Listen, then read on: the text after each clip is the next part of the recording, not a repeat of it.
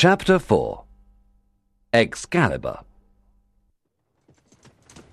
Arthur rode away with Merlin and said, I broke my sword during the fight with Sir Pellinore. I am king because of that sword. I must have another sword. Come with me then. said Merlin.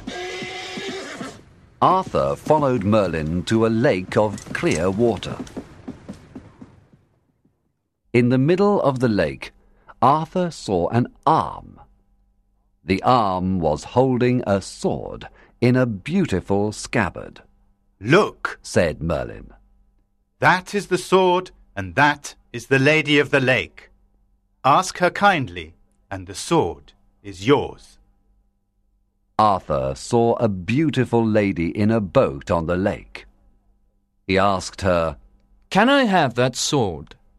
She answered, Yes, you can have it. Take my boat and go and get it.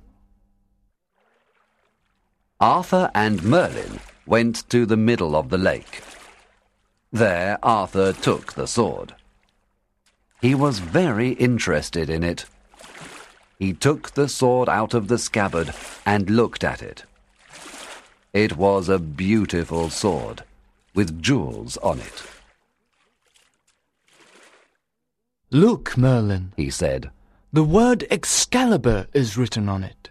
Yes, Excalibur is the greatest sword in the world, but its scabbard is more precious. Why? asked Arthur. It has a great magic power. Said Merlin. When you wear it, you never bleed, even if you are wounded. When you fight, you must always have the scabbard with you.